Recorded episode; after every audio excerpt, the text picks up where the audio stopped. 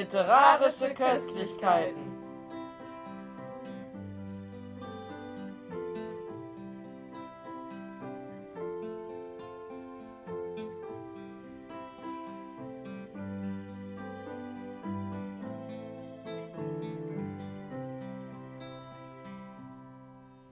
Hier ist Sabia Und hier ist Clara und herzlich willkommen zu einer neuen Folge von Literarischer Gaumenschmaus.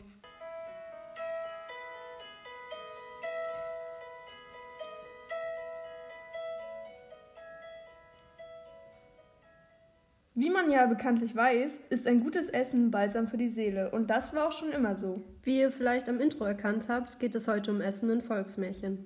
Good to know.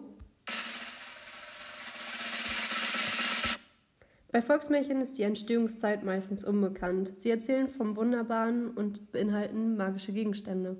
Apropos magische Gegenstände, es gibt doch dieses eine Märchen, ich weiß gerade den Namen nicht mehr, und da geht es halt um so einen Topf, der Brei kocht und damit die ganze Stadt flutet.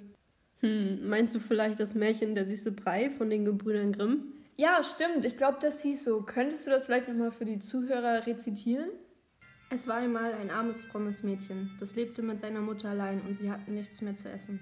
Da ging das Kind hinaus in den Wald und begegnete ihm da eine alte Frau, die wusste sein Jammer schon und schenkte ihm ein Töpfchen, zu dem sollte es sagen, Töpfchen koche, so kochte es guten, süßen Hirsebrei, und wenn es sagte, Töpfchen steh. so hörte es wieder auf zu kochen. Das Mädchen brachte den Topf seiner Mutter heim, und nun waren sie ihrer Armut und ihres Hungers ledig und aßen süßen Brei, so oft sie wollten. Auf eine Zeit war das Mädchen ausgegangen, da sprach die Mutter, Töpfchen koche. Da kocht es und sie isst sich satt. Nun will sie, dass das Töpfchen wieder aufhören soll, aber sie weiß das Wort nicht. Also kocht es fort. Und der Brei steigt über den Rand hinaus und kocht immerzu, die Küche und das ganze Haus voll. Und das zweite Haus und dann die Straße, als wollte es die ganze Welt satt machen. Und ist die größte Not und kein Mensch weiß sich da zu helfen. Endlich, wie nur noch ein einziges Haus übrig ist, da kommt das Kind heim und spricht nur, Töpfchen steh. da steht es und hört auf zu kochen. Und wer wieder in die Stadt wollte, der musste sich durchessen. Danke, jetzt wissen wir wieder ganz genau, worum es geht. Habe ich gern gemacht. Aber hast du denn schon mal Hirsebrei gegessen? Nein, darunter kann ich mir gar nichts vorstellen. Das wundert mich eigentlich, denn es gibt Millionen von Kreationen des Hirsebreis. Aber wenn du jetzt ein bisschen Lust und Zeit hast, stelle ich dir die leckerste vor. Na dann leg mal los. Nun, das ist eigentlich recht einfach. Für den Brei lässt du Hirse und Milch in einem Topf aufkochen und dann gibst du nach und nach Zimt und eine Prise Salz hinzu. Das Ganze lässt du dann 20 Minuten köcheln.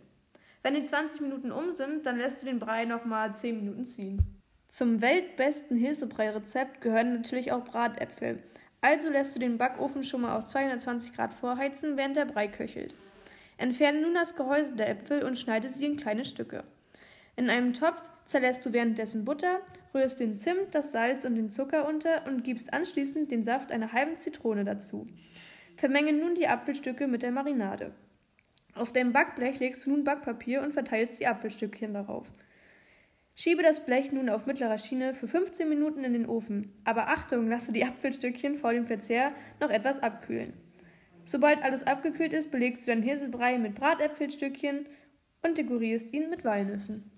Das hört sich gut an. Hast du Lust, das jetzt gleich mal nachzukochen? Ja, klar, können wir gerne machen.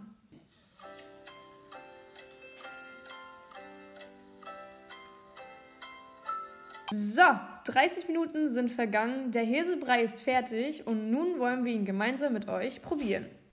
Dann stoßen wir mal an. Guten Appetit! Und wie findest du den Brei?